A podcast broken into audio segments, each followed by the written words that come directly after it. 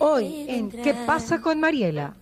El doctor José Vergara, jefe de Medicina Crítica y Terapia Intensiva Hospital del Guasmo Sur, coordinador del Servicio de Medicina Crítica y Terapia Intensiva también del Luis Bernaza. Doctor, gracias por estar acá con nosotros. Doctor, cuénteme, ¿usted fue quien recibió pues en su terapia intensiva a la paciente cero? Paciente cero o paciente índice es el primer paciente al que se le hace el diagnóstico. Eso no significa que hayan habido pacientes anterior o simultáneamente que no se le hizo diagnóstico y por lo tanto, si a otro paciente se le hacía diagnóstico, ese se convertía en el paciente cero. Pero no significa que haya ocultamiento ni nada, sino que ese es la el delirio de muchas personas en Internet. El tema pasa por el diagnóstico. Con el auspicio de Clorox, el cloro número uno del Ecuador, presentamos la entrevista del día. Muy bien, aquí estamos eh, con la entrevista del día y quiero agradecer a Cloro, porque hoy mantener tu hogar limpio y desinfectado es más importante que nunca. Por eso Clorox responde a las consultas que está recibiendo para ayudar a proteger a tu familia. Por ejemplo, preguntan cómo uno tiene que diluir el cloro. ¿Ok? El cloro de Clorox para garantizar que estoy desinfectando bien. Ok, entonces escúchenme en esta pregunta que me mandan por WhatsApp. Estoy siempre en el 099-3840-281. Pacho, por favor, siempre me envías las preguntas del público que para mí son lo más importante. Si vas a desinfectar grandes superficies como pisos y exteriores, diluye una taza, o sea, 240 ml de cloro, Clorox, en 5 litros de agua. Y se va a desinfectar pequeñas superficies como mesones y artefactos de uso habitual, diluye 3.5, o sea, 48 ml, cucharadas soperas, o sea, unas 4 cucharadas soperas de cloroclorox en un litro de agua. Mantén siempre el producto fuera del alcance de los niños y de las mascotas. Y sigue las instrucciones de uso para una correcta aplicación, enviándonos tus preguntas a través de Clorox Ecuador en Facebook. Señores, al virus les ganamos entre todos. Muy bien, gracias al auspicio de Clorox. Y bueno, ahora contamos con la entrevista del día.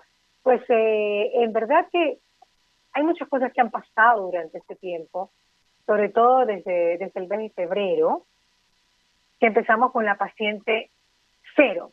Si no me equivoco, el 29 de febrero puede ser, el doctor José Vergara, jefe de Medicina Crítica y Terapia Intensiva Hospital del Guasmo Sur, coordinador del Servicio de Medicina Crítica y Terapia Intensiva también del Luis Bernaza. Doctor, gracias por estar acá con nosotros. Buenos días, Marila, gracias por la entrevista. Doctor, cuénteme, ¿usted fue quien recibió pues en su terapia intensiva a la paciente cero, a la llamada, a la mal llamada, dicen por ahí, paciente cero? Hola, buen día. Sí, efectivamente, paciente cero o paciente índice. Y no está mal llamado. El mal, es que... mal llamado porque dicen que en verdad no fue la cero. que el virus estaba acá hace tiempo, claro. Eso le voy a explicar.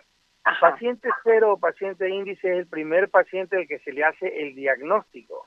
Eso no significa que hayan habido pacientes anterior o simultáneamente que no se le hizo diagnóstico y por lo tanto, si a otro paciente se le hacía diagnóstico, ese se convertía en el paciente cero. Pero no significa que haya ocultamiento ni nada, sino que ese es la el delirio de muchas personas en Internet. El tema pasa por el diagnóstico. Esa señora ingresó al país y como todos los latinos cuando vivimos en el exterior y venimos de visita a nuestra, a nuestra ciudad, lo que queremos es visitar a la mayor cantidad posible de familiares, amigos, etcétera. Entonces, esta señora que vivía en España vino al país, entró el 16 de febrero, 14, algo así, y como todos nosotros cuando venimos vamos a visitar todas cuantas personas podamos ver, amigos, familiares, etcétera. Y ella ya venía con la patología, pero cuando ingresó al país no tenía sintomatología que ella pudiera pedir atención médica. La o sea, llegó dentro de esos cinco días que hubo incubación llegó al país sin síntomas. Si lo estaba incubando 5, 7 o 10 días antes, probablemente es así. De hecho, fue así. La incubación tarda entre 7 a 10 días. Entonces, cuando ella tiene síntomas, busca atención, pero ya había estado en contacto con muchas personas. Por eso fue la explosión que hubo de casos al saberse esto y entonces empezaron a diagnosticar. Ahora, en el avión que viajó la señora, viajaron otras personas y estas personas al igual que ella, entraron asintomáticos y probablemente tuvieron la enfermedad con pocos síntomas o fue asintomática y no, no requirieron un diagnóstico. La señora se enfermó y el diagnóstico se le hizo el día 29 en forma oficial. Ella estuvo ingresada días antes en una clínica particular, la estuvieron estudiando y cuando se confirmó el diagnóstico fue derivada a mi institución, que era la llamada a recibir inicialmente los pacientes con COVID. O sea, fue la primera diagnosticada en el Ecuador. Exactamente, y por eso se llama caso índice o caso cero. ¿Cuáles fueron los cuáles fueron pues los síntomas o los signos que ella presentó? Porque realmente son variados, no se habla de varios síntomas y signos. Claro, la, eh, la señora presentó sintomatología muy parecida a una gripe y por eso acudió al médico. También ¿Al médico por una gripe? Claro, ella sintió, eh, ella empieza a tener síntomas como un cuadro gripal cualquiera. La, la enfermedad por SARS-2 puede cursar desde un proceso simple, sencillo, como un cuadro gripal de muy poca importancia, a ser un cuadro grave y mortal, como de hecho ya lo ha habido. Entonces, cuando ella empieza a tener sintomatología respiratoria, tos, fiebre, también tuvo sintomatología digestiva, diarrea, buscó atención. Y en ese momento, cuando nadie esperaba atender a un paciente de esto, por eso se llama caso índice, la señora fue atendida, le dieron tratamiento sintomático, la enviaron a su casa y así pues estuvo ella acudiendo en varias ocasiones hasta que se internó, evolucionó, evolucionó con una neumonía y finalmente pues por desgracia 14 días después que estuvo ingresada con nosotros falleció. Entonces cuando cuando un médico especialista en infectología es interconsultado porque la señora no andaba bien y ya pues decía, este es un cuadro que no es lo habitual, él solicita el estudio, se hace el diagnóstico y lo derivan a donde nosotros. Ok, eh, doctor, eh, ¿por qué eh, en este momento eh, no sospechó ningún ninguna persona que la recibió con gripe y diarrea que podía ser COVID viniendo de España? ¿No no se les pasó por la cabeza? probablemente las personas que inicialmente atendieron a esta señora no estaban no estaban, digamos, con el nivel de alarma suficiente.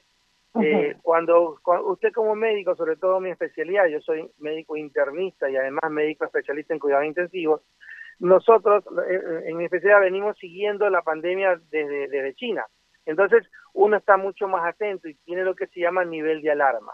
Probablemente cuando la señora consulta a un médico, eh, primero general o en consultorio, donde seguramente no venían siguiendo las noticias internacionales, entonces, porque si, si ella hubiese venido al consultorio de un médico que viene siguiendo las noticias, viene de España, viene con esto, inmediatamente lo sospechaba.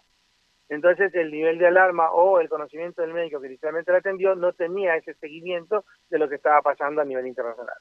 ¿Por qué murió la, la señora? ¿Porque no se le dio atención a tiempo? ¿Porque en ese momento no se sabía qué darle? Como ahora hay varias opciones.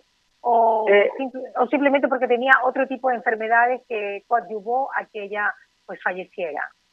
Bien, eh, su pregunta es interesante porque es un poco de todo. Primero, la señora tuvo desde el día 16 de febrero que ingresa hasta el 29 de febrero, es decir, más o menos 13 días, digamos dos semanas para entendernos, eh, eh, con patología, con sintomatología, y el 29 que se le hace el diagnóstico, uno podría decir ya está en la segunda semana, que es la etapa más peligrosa de la enfermedad.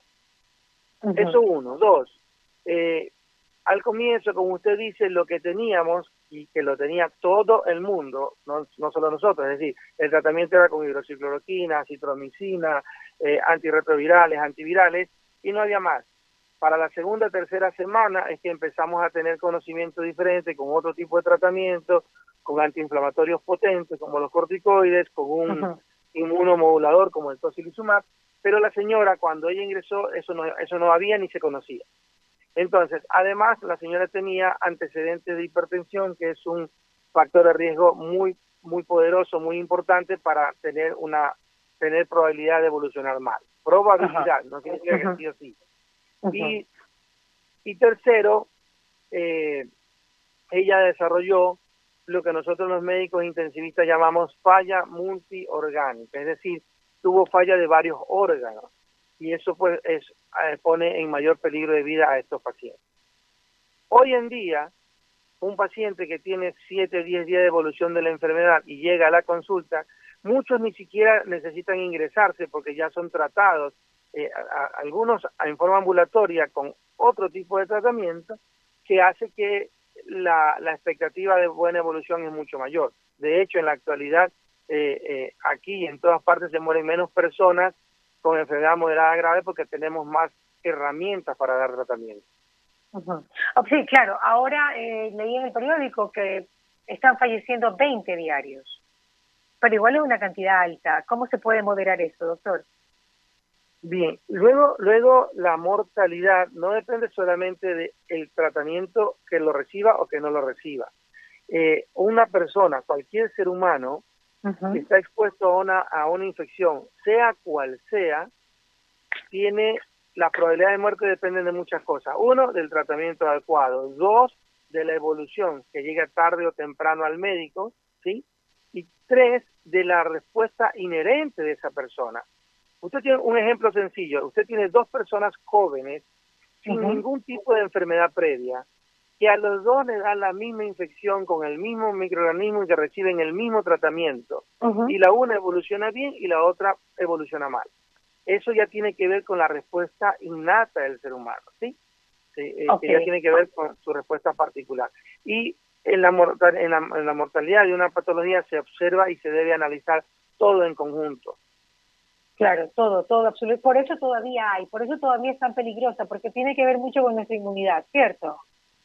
Tiene que ver mucho con la inmunidad de la persona, con las enfermedades que acompañan, hipertensión, diabetes, etcétera. Y lo más importante, con la el momento en que se busca atención médica.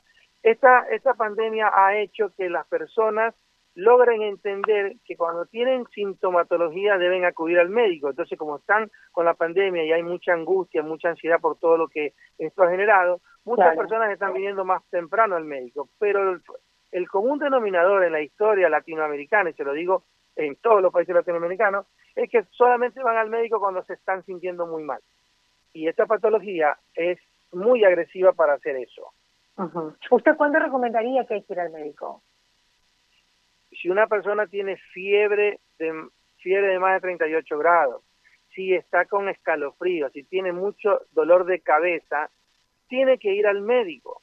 Tiene que ir al médico, porque lo primero que hacen es, la vecina le recetó paracetamol y lo tomó. El paracetamol le bajó la fiebre y se sintió un poco mejor. Luego puede pasar que evoluciona bien o que evoluciona mal. Y cuando normalmente vienen al médico, uno le pregunta, ¿desde cuándo usted está mal, señor o señora? Y el común denominador dice, ya tengo una semana así. Bueno, tiene una semana de evolución de la enfermedad y luego se preguntan por qué pasó algo malo. Y una cosa muy importante que tiene que ver con la mortalidad es el retraso a la atención eh, de vida. Ok, ¿qué pasa con la carga viral? ¿Eso también determina eh, la evolución de la enfermedad? Sí, al igual que con todas las enfermedades infecciosas, bacterianas, parasitarias, virus, eh, eh, hongos, nosotros los médicos le llamamos el inóculo. ¿Qué significa el inóculo? Que cuando usted se expone a una enfermedad, de repente la, la cantidad de microorganismos que llegó a usted no fue alta, fue pequeña y su cuerpo puede neutralizar rápidamente. Porque en los tratamientos lo que hacen es bajar la carga infecciosa para que su cuerpo logre tratar adecuadamente la enfermedad. Entonces, si, el, inóculo es muy alto, por ejemplo, lo que sucede a nivel eh, de atención profesional, muchos médicos nos, nos enfermamos, de hecho yo estuve en terapia intensiva con esta enfermedad, muchos ah. médicos en el momento de intubar a los pacientes, si uno no tiene una adecuada protección o no, o no hace adecuadamente los protocolos, se puede poner una carga muy alta de virus y por eso es que han habido muchos médicos infectados. Claro, doctor, y pues eh, usted cuando la recibió no tenía suficientes, eh, eh, digamos, protocolos de seguridad para recibir a la paciente cero. No, no, para nada. Nosotros en mi hospital, que, y esto por una, digamos, por acción propia del hospital, o sea, por nuestras autoridades internas, no por protocolo ministerial desde hace un mes, un mes antes de que aparezca el caso cero, como ya teníamos que sabíamos que podíamos ser el hospital llamado a atender a los pacientes, un mes antes nosotros estábamos preparados con una sala exclusiva para estos pacientes, con 1.200 equipos de bioprotección listos, ya los teníamos.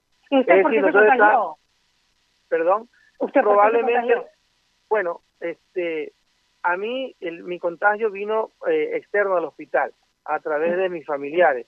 Ah, Una familiar mía se contagió y estuve con ella. Eh, de hecho, mi, mi hijo mayor y mi esposa salieron positivos, pero tuvieron una enfermedad leve. Yo estuve eh, una enfermedad un poco mayor y tuve que estar en terapia. Pero fue a través de un familiar que estuvo en casa y que desarrolló la enfermedad. Y probablemente también en el momento en que como como por la posición que tengo tenía que tener ruedas de prensa, etcétera, de repente uno se protege en el hospital y cuando está afuera no tiene el mismo la misma percepción y de repente se rompe un poco la bioseguridad. Claro, la paciente cero tuvo también problemas con los con los familiares, también fallecieron, hubo hubo mucha expansión de, de su virus. De la, de la señora que ingresó con nosotros, después vino la hermana que falleció, pero falleció llegando al hospital, digamos, ya venía con una enfermedad muy avanzada. Imagínense que vino una semana después de que ingresó la señora. Es decir, estuvo en su casa todo este tiempo.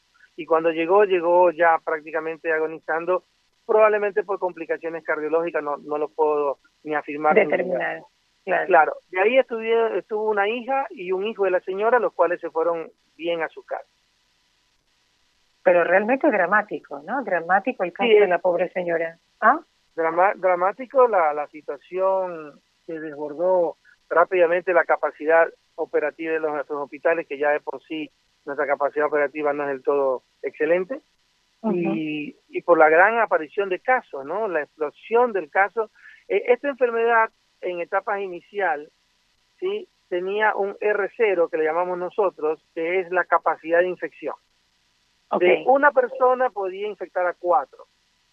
Esos cuatro, cuatro cada uno, dieciséis. Y así exponencialmente, como el contacto fue muy, muy marcado al inicio, entonces la cantidad de pacientes fueron muchos. Actualmente, el R0 de la enfermedad es uno a uno. ¿Por qué? Porque ya una población, un porcentaje importante de la población ya estaba en contacto con la enfermedad y entonces cada vez se hace menos, menos potencialmente infectado.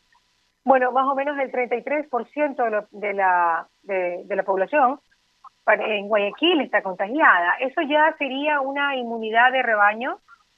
Eh, la, la, la, la, llamada inmunidad de rebaño se ve cuando ya el 70% de la población está en contacto. Entonces, el, el salen, salen libremente y entonces se supone que los que se contaminan como la potencial evolución mala de la forma natural de la enfermedad es baja, entonces se, ve que van a ser menos los pacientes que necesiten atención.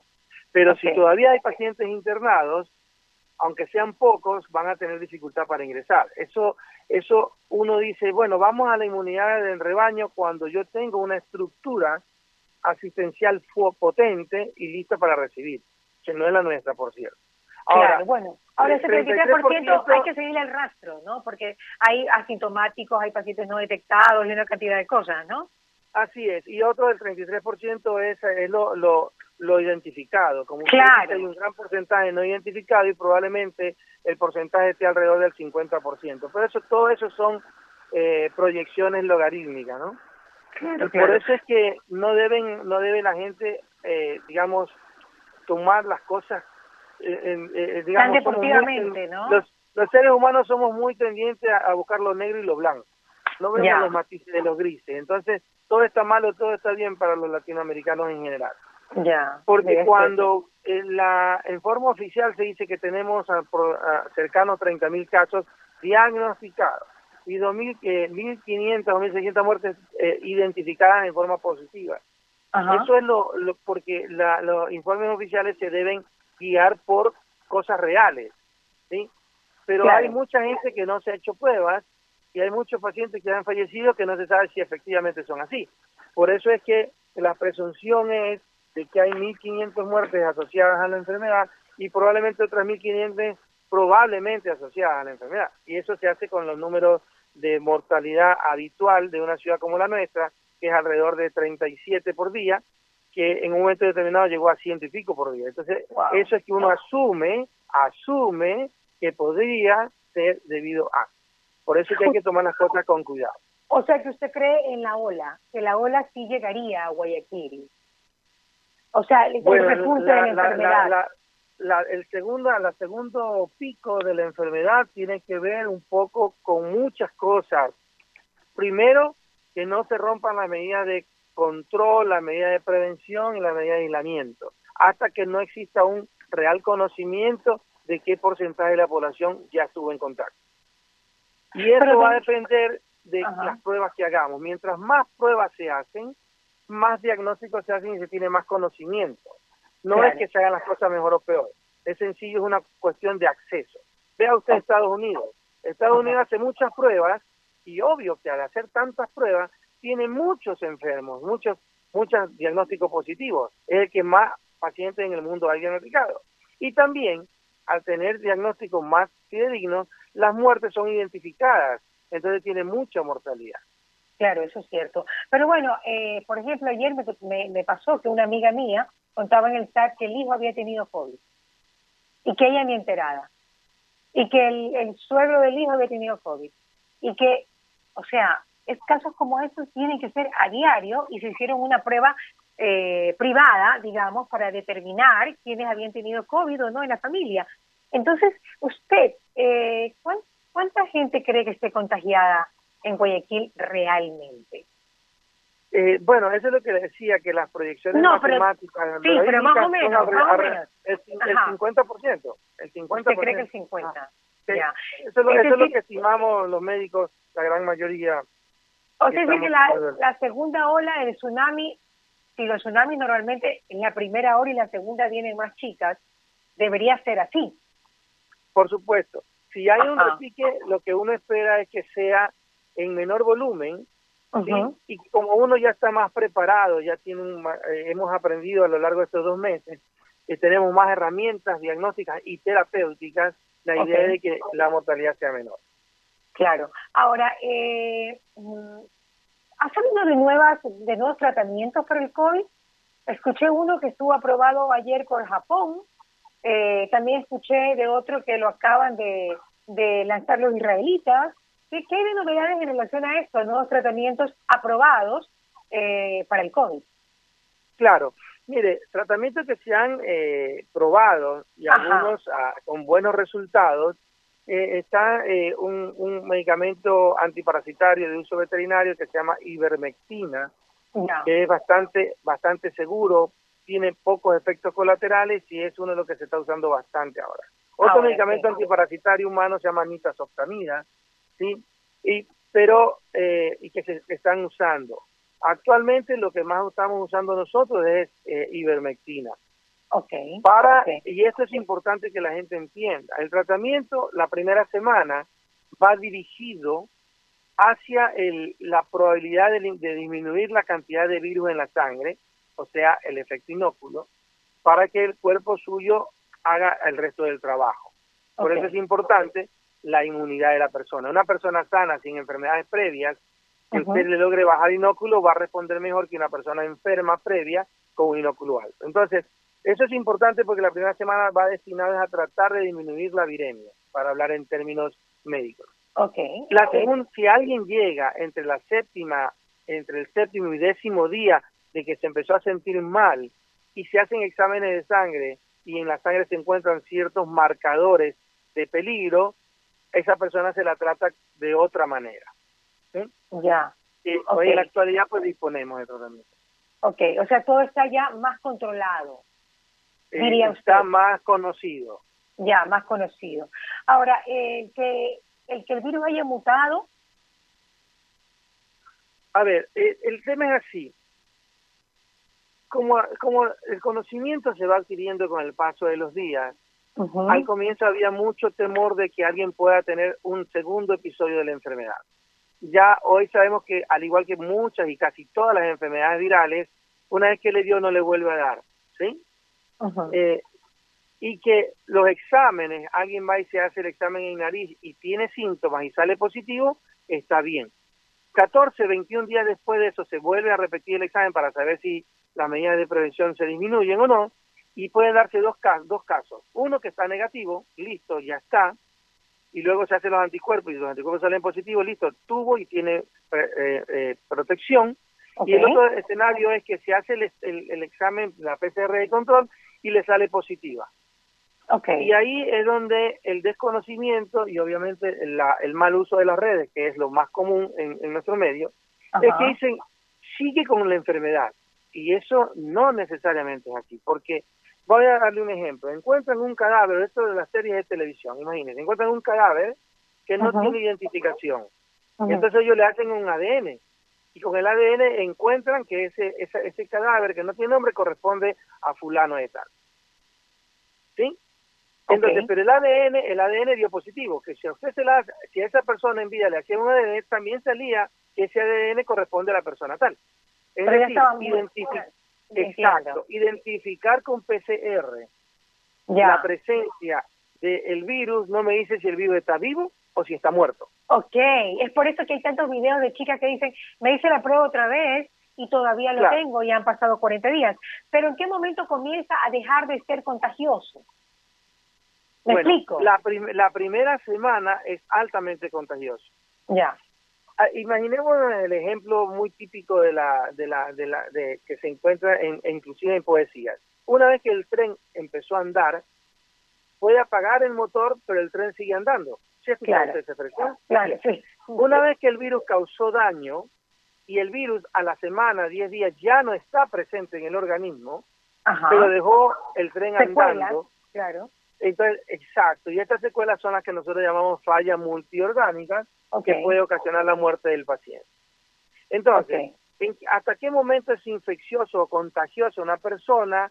Probablemente las primeras dos semanas de la enfermedad, desde el inicio hasta la evolución. Ya. ¿Sí? También puede darse el caso de que una persona siga saliendo positivo el estudio, pero esto sobre todo en los pacientes que están ingresados enfermos, y uno le hace la PCR y sigue positivo y sigue estando enfermo. Entonces puede darse el caso o que ya el tren está en marcha o de que persiste el virus y eso es un signo de muy mal pronóstico para esa persona. Wow. O sea, definitivamente el virus debería irse entre 14 y 21 días, ¿no? Así es, lo más lo más lo, lo, que más uno espera. Lo importante no es tanto lo que pueda tener eh, una persona en los exámenes, sino que ese examen sea interpretado por alguien que esté capacitado y que no genere toda esta, esta parafernalia que se ve en, en las redes sociales. Porque aparte cualquiera sale a decir cosas y cosas y realmente generan más confusión que conocimiento. Eso usted, está, usted está molesto con, con, la información de redes, ¿no, doctor? Lo, lo siento. Sí, sí, sí, lo siento y se lo digo, sí, definitivamente. Las redes son una cosa maravillosa que permite que uno se comunique con gente que hace años no ha visto y uno se lo encuentra de casualidad, pero también puede ser un desastre con la información que saca. Entonces las redes no son malas, lo malo es aprender a interpretar las redes. Claro que sí, pero cualquiera puede subir cualquier cosa sin un, eh, una base científica, ¿no? Así es, así es. Y lo peor de todo es que hay mucha gente para seguirlo, a los unos y a los otros. A los unos y a los otros. a la gente le gustan mucho los likes. Claro, y no, y no solamente a la persona, cuando es una noticia, lo que hace boom es la noticia, más allá de quién la lanzó. Ah, y, si es verdad o es mentira, o sea, mentira. O si es verdad o es mentira. La noticia. La noticia es la noticia. Ahora, ya para finalizar, el tema del dengue. ¿Cómo se ha manifestado en este entre dengue COVID? Bueno, mire, estamos en una etapa eh, que en Guayaquil la llamamos la etapa invernal, que es cuando llueve, y en ese momento hay varias enfermedades que son endémicas, como algunas virales como el dengue, algunas parasitarias como el, como el paludismo, ¿sí? Y, y algunas infecciosas como la faringitis viral, ¿no?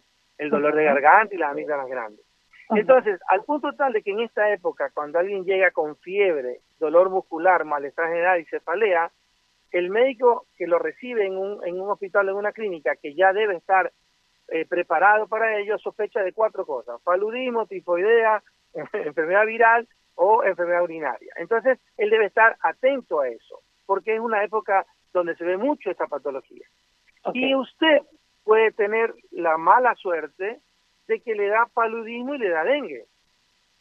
Porque, entre comillas, pues el dengue es transmitido como vector por un, por un mosquito y el, y el paludismo también, aunque no es el mismo mosquito. Pero si la gente, hay mucho mosquito, le puede dar dos enfermedades. Entonces, esto es lo que se llama la coinfección. Así le llamamos nosotros, coinfección. Y ya se ha demostrado y se ha visto que una persona puede tener la mala suerte que le dio dengue y le dio COVID. Wow. ¿Sí? Claro. Y bueno, Ahora, el tratamiento... Pero no es que estén mezclado biológicamente el dengue y el COVID. No, no, no, nada, no, nada que ver. no se emparejados, no. No, nada que ver. Normalmente en nuestro, en nuestro país circulan cuatro tipos de coronavirus que no son el SARS-CoV-2. ¿Ya? Entonces, sí, puede ser que usted le haya dado una infección por, por coronavirus y ahora le da con otro coronavirus. ¿sí? Pero no es que muta y cambia. Puede haber mutaciones y de hecho hay, hay mutaciones, pero todo eso tiene que ser investigado adecuadamente. Ok, doctor, muchísimas gracias. Eh, yo creo que ha sido muy, muy explicativa su charla y gracias por estar en esta entrevista. Eh, gracias, doctor José, gracias. El doctor José Vergara pues, estuvo con nosotros, quien recibió a la paciente Pero. Con el auspicio de Clorox, el cloro número uno del Ecuador, presentamos la entrevista del día.